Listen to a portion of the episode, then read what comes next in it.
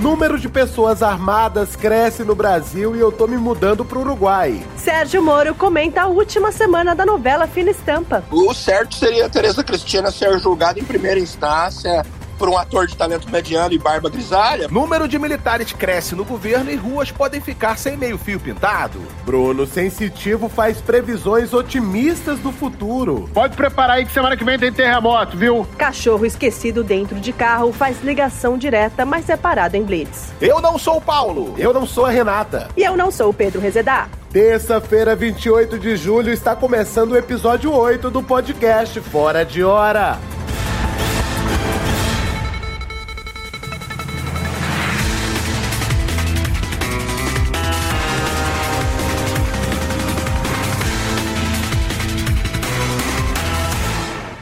E o ano de 2020 está testando todos os nossos limites com uma sucessão de desgraças que parece não ter fim, mas pelo menos a gente não precisa mais ter medo dos militares tomarem o poder.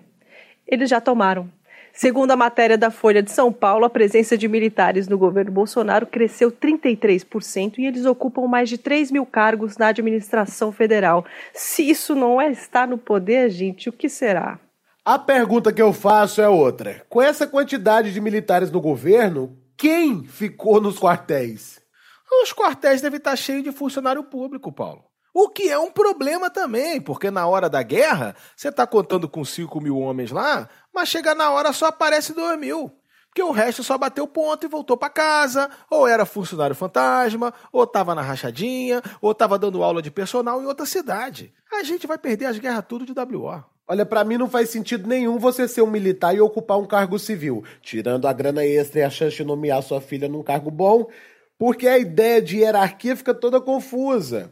E hierarquia é a coisa que mais importa para um militar. Quer um exemplo de confusão? O presidente é capitão, mas o vice dele é general. É. quem manda mais? E, e recentemente o vice-general disse que o presidente capitão era mais do tipo físico do que do tipo intelectual. E em vários idiomas, essa frase é sinônimo de burro.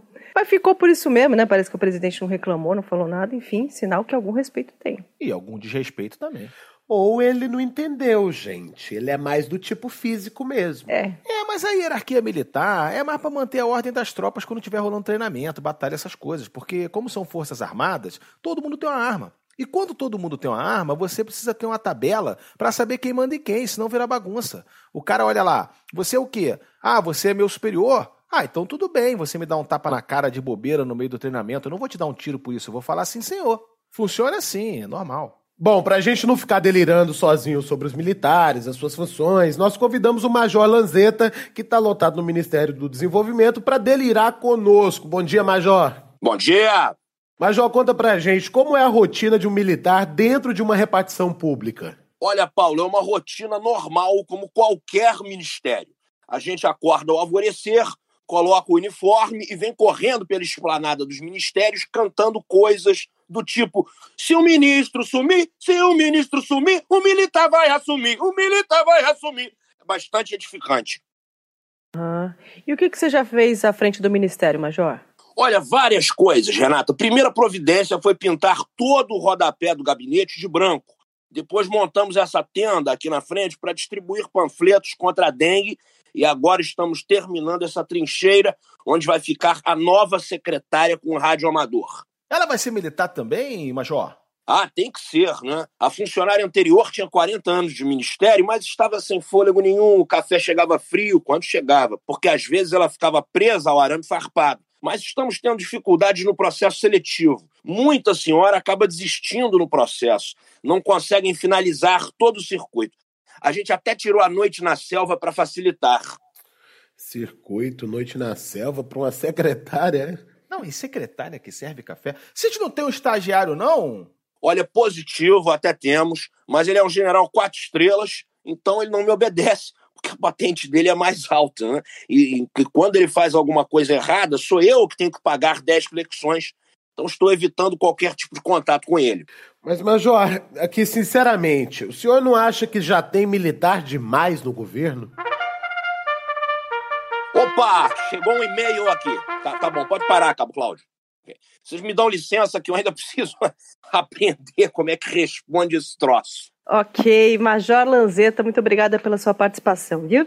Ok, eu que agradeço. Dispensados! Relaxar! Isso é com a gente? É, Eu fiz continência aqui. E nessa semana a novela Fina Estampa chega ao fim e pela primeira vez na história da televisão tá todo mundo se roendo para assistir um final que ele já conhece há oito anos. Agora, assim, só uma dúvida. Se eu conto para uma pessoa o que aconteceu no último capítulo da novela, que aconteceu lá em 2012, isso configura um spoiler, tecnicamente falando? É claro que não configura, Renato, não precisa nem perguntar isso. Toda novela já é um spoiler gigante, do início ao fim. Pode ser a das seis, das sete, das nove. Você sabe que no último capítulo vão prender o cara mal e todo mundo vai casar, ficar gargalhando e congelar a imagem. Bom, se parar pra pensar, o brasileiro é um povo que não liga mesmo pra spoiler, né? Na eleição de 2018, por exemplo, 58 milhões de pessoas votaram num candidato que já tinha dado spoiler de tudo que ia fazer no governo, mas hoje o povo ainda fala, ai, não dava pra imaginar. Gente, quem pensou que ele ia ser desse jeito? Ele falou, gente, ele falou tudinho. E quem veio aqui para comentar esse vale a pena ver de novo do horário nobre é ele, o ex-juiz e ex-ministro que depois de deixar o governo tá pegando qualquer job que aparece, inclusive de comentarista de fina estampa, Sérgio Moro. Seja bem-vindo. É, obrigado, Renata, Paulo e Pedro. É, com, a, com a maior satisfação que eu venho aqui dar a minha humilde opinião sobre essa grande obra de teledramaturgia brasileira. Moro, prazer, tá? Ter o senhor aqui novamente. Ó, meu voto é seu, 2022, tá? No que depender de mim. Araruama também tá contigo. É Ô, secretaria, ó. Resitar, o que, que, que a gente combinou? Moro, é, é certo a Tereza Cristina não ter morrido depois de tanta sacanagem que ela fez com os outros? Porque na vida real, meu pessoal já tinha mandado ela pro inferno de a viagem. Eu acho que isso aí ficou meio fora da realidade, não ficou, não? Olha, Rezeda, o certo seria a Tereza Cristina ser julgada em primeira instância por um ator de talento mediano e barba grisalha, fazendo uma participação com cachê. E se o autor ainda assim decidisse, é, ele teria sim competência para conceder o habeas corpus para ela ir em uma possível sequência da novela, é, uma Fina Estampa 2, ou até mesmo um dos filmes do Crow.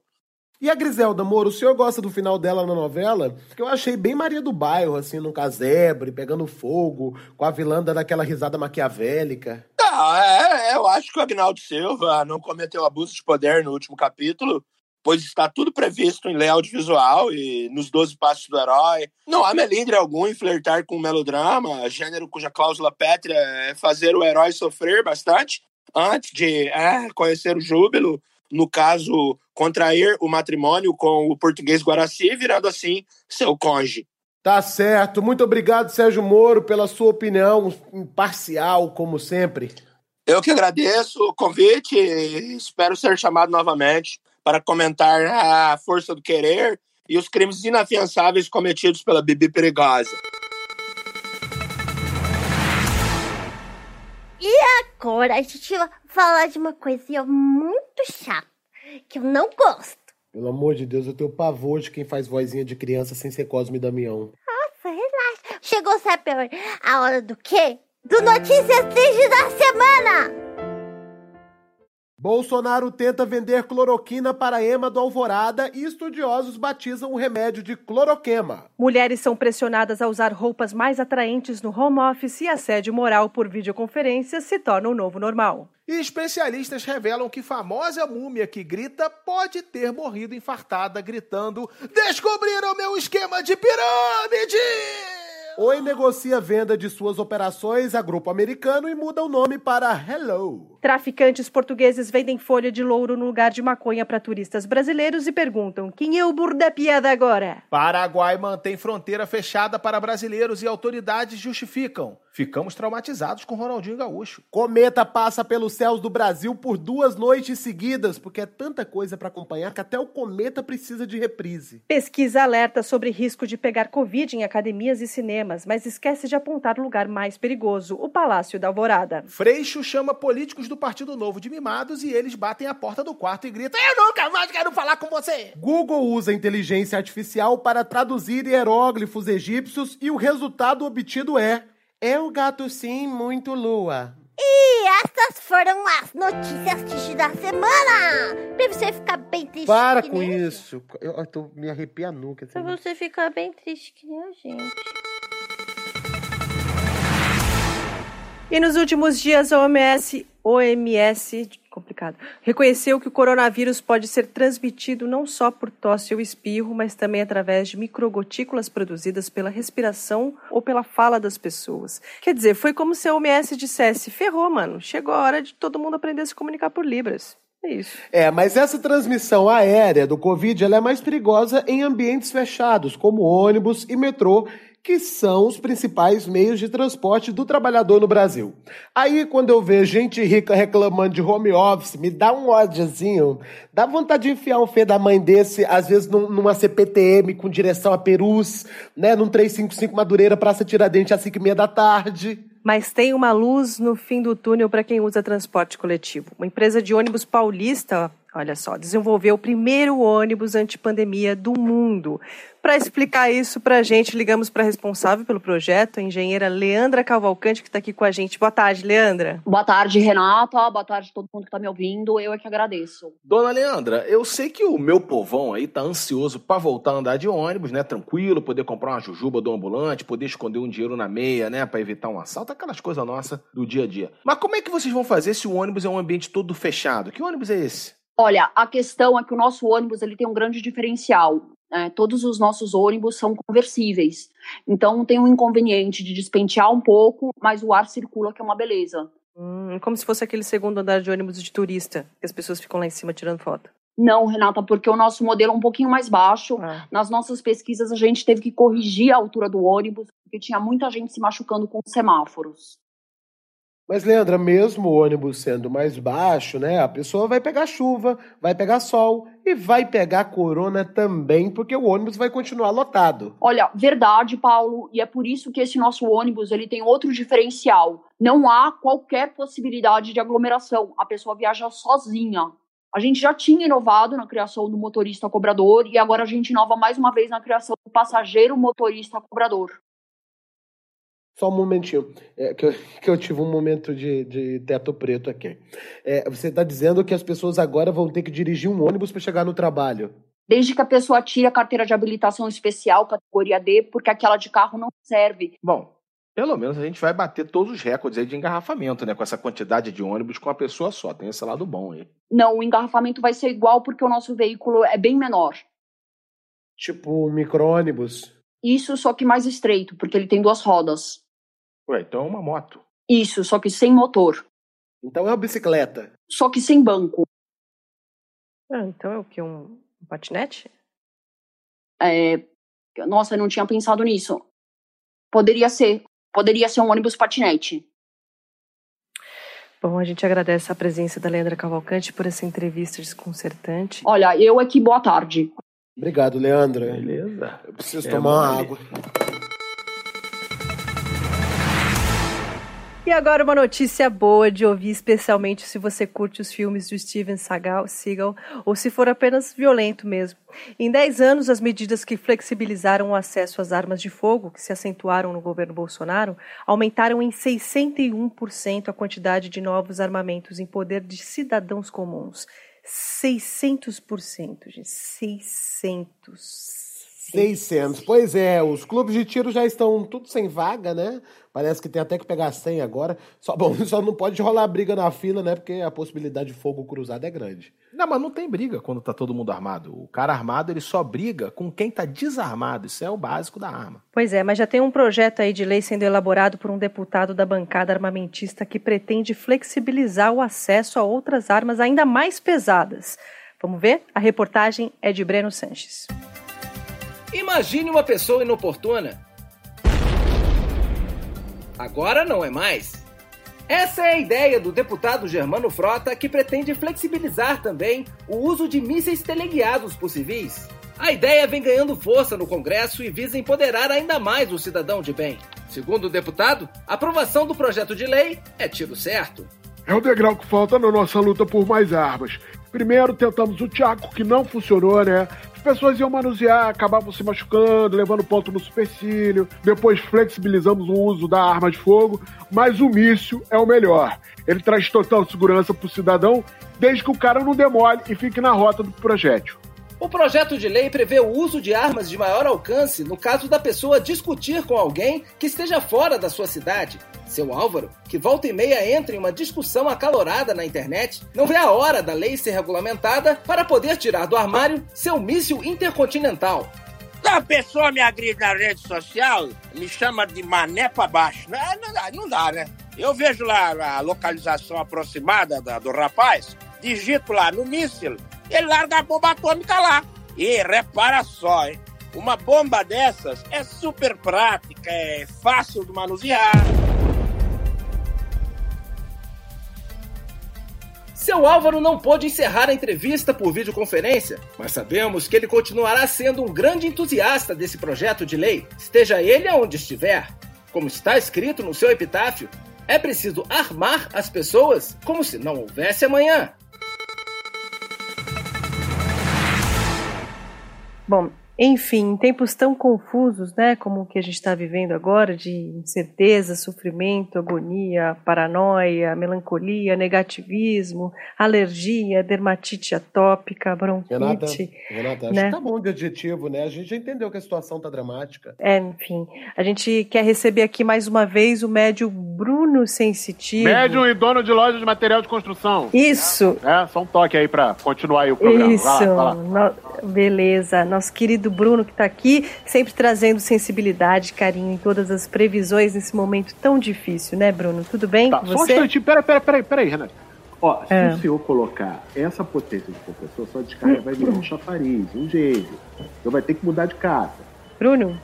Bom, e Bom, agora Bruno... a gente pode falar aqui da promoção do, do Rejunte, Renata? Bruno, hoje o tempo tá meio curto, pode ser semana que vem? Pô, não vai dar, Paulo, porque o Rejunte vence amanhã. Renata combinou comigo outra coisa, mas vai aí. Eu? Tô anotando. Vamos às perguntas dos ouvintes, então? Bom, na verdade, dá ouvinte, né? Só uma pessoa mandou pergunta e é a Célia de Joinville. Oi, seu Bruno. Adoro você, hein? Ó, toda hora eu recebo notícia que o mundo vai acabar. É pandemia, é gafanhoto, é ciclone. É verdade isso aí, seu Bruno? O mundo vai acabar? Vai. Ai, meu Deus. Mas não vai ser agora, não. Que bom. É porque tem muita praga pra vir ainda, né? Quer ver? Osvaldo, pega aquele copo de café aqui pra mim.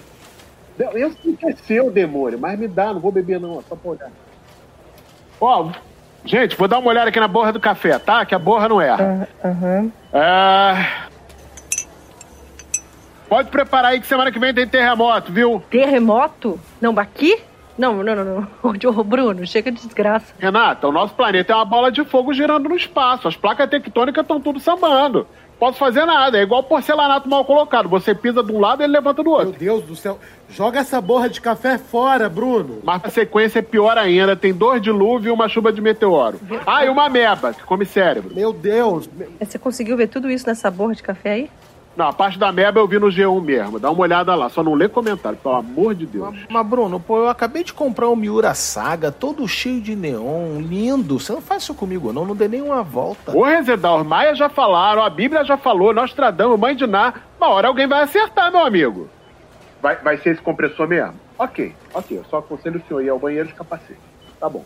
Vai, Tá fala aí, gente. O que Uh, mais? Bruno Sensitivo, obrigada. Sempre trazendo mais notícia ruim que o Atila e a Marino. Valeu. Ô, peraí, peraí. Minha, pro- minha promoção da semana, do, do, do Rejunte. Não chega de coisa ruim, Bruno. Se, se tiver mundo semana que vem. R$ tu fala. 9,90, todas as marcas. Se comprar no cartão, você pode... Vamos falar agora de alimentação. Muitos restaurantes reabriram nas últimas semanas no Rio e em São Paulo, né? Mas segundo matéria do G1, o faturamento foi apenas 20% do que era registrado antes da pandemia. Pior para os restaurantes aquilo, né? Porque o sistema self-service é o ceasa das bactérias, né? Ele oferece a maior variedade de pratos e de germes, né? A coisa mais brasileira que tem. Tão brasileiro que tem até nome inglês. Eu vou ficar muito triste se acabar a comida aquilo, porque o restaurante aquilo me lembra almoço em família, sabe? Aquelas um monte de travessa, um monte de comida, tudo farto e nada fazendo sentido. É, uma, é, é- é a torre de Babel das comidas. É cada uma numa língua. É peixe junto com frango, é maionese, peixe assado, macarrão, a bolonhesa, chucrute, aquele frango de padaria que o tio que não sabe cozinhar leva. É, eu- eu não sei, porque é, é, às vezes eu me sinto enganado em, em comida aquilo, sabe por quê? Porque os caras sempre fazem pratos com osso, pô. É costela, rabada, coxinha de frango, é- e é uma tentação. Só que o cara sabe que o osso pesa. E ele sabe que você não vai comer o osso. Então ele faz sacanagem, pra te passar a perna. Mas eu não aceito isso. Tanto que nem azeitona eu pego se tiver caroço.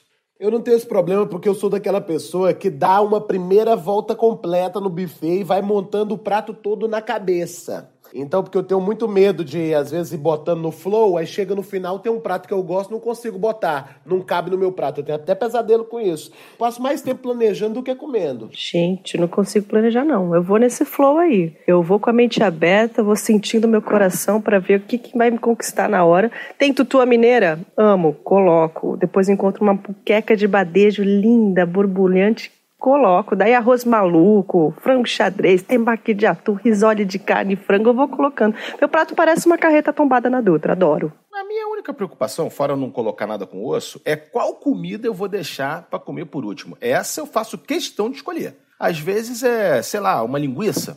Eu vou comendo tudo em volta, aí eu peço café, pago a conta, só aí eu vou comer a linguiça. Porque é esse sabor, ó, que vai ficar ali dois dias na minha boca, passeando, conhecendo cada dente. Acho que foi, né, Rezeda? A parte, a parte boa de acabar self-service é que eu vou parar de me irritar com aquela pessoa indecisa que fica na frente da gente. Porque é sempre assim, né? O indeciso, ele fica na nossa frente. Aí fica olhando a comida, pensando se vai pegar, e pega, despega, né? Aí namora, e fica unido unité no ovo. Gente, pelo amor de Deus, se a pessoa tá nessa indecisão pra escolher uma beterraba, como é que é essa pessoa tomando decisão na vida?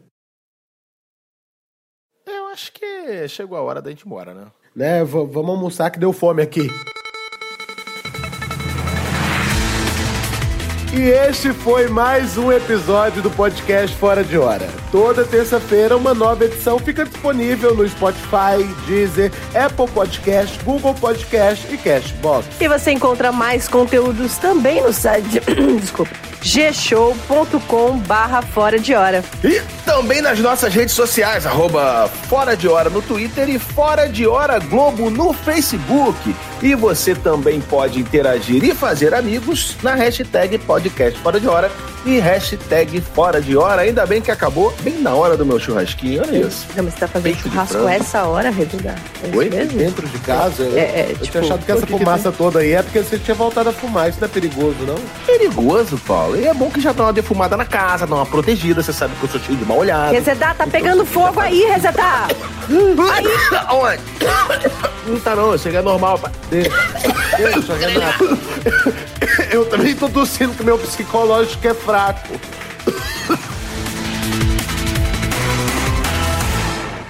É, o podcast Fora de Hora é estrelado por Paulo Vieira, Renata Gaspar, Marcela Diné, Paz, Luiz Lobianco e Caíto Manier. Vozes adicionais de Maurício Riso com a, com a Tata Lopes. E episódio escrito por Daniela Campo, Gus Lanzetta, Leonardo Lana, Luísa Brude, Pedro Alvarenga, Renata Correia e, de novo, Tata Lopes. Redação final do Caíto Manier e do Maurício Riso. Direção-geral Lilian Amarante, produção Tatine Laura, gravação e edição Thiago Jacobs e a produção musical de Márcio Miranda, a realização da Lava Jato, quer dizer, é, do G-Show. Causei Melendre?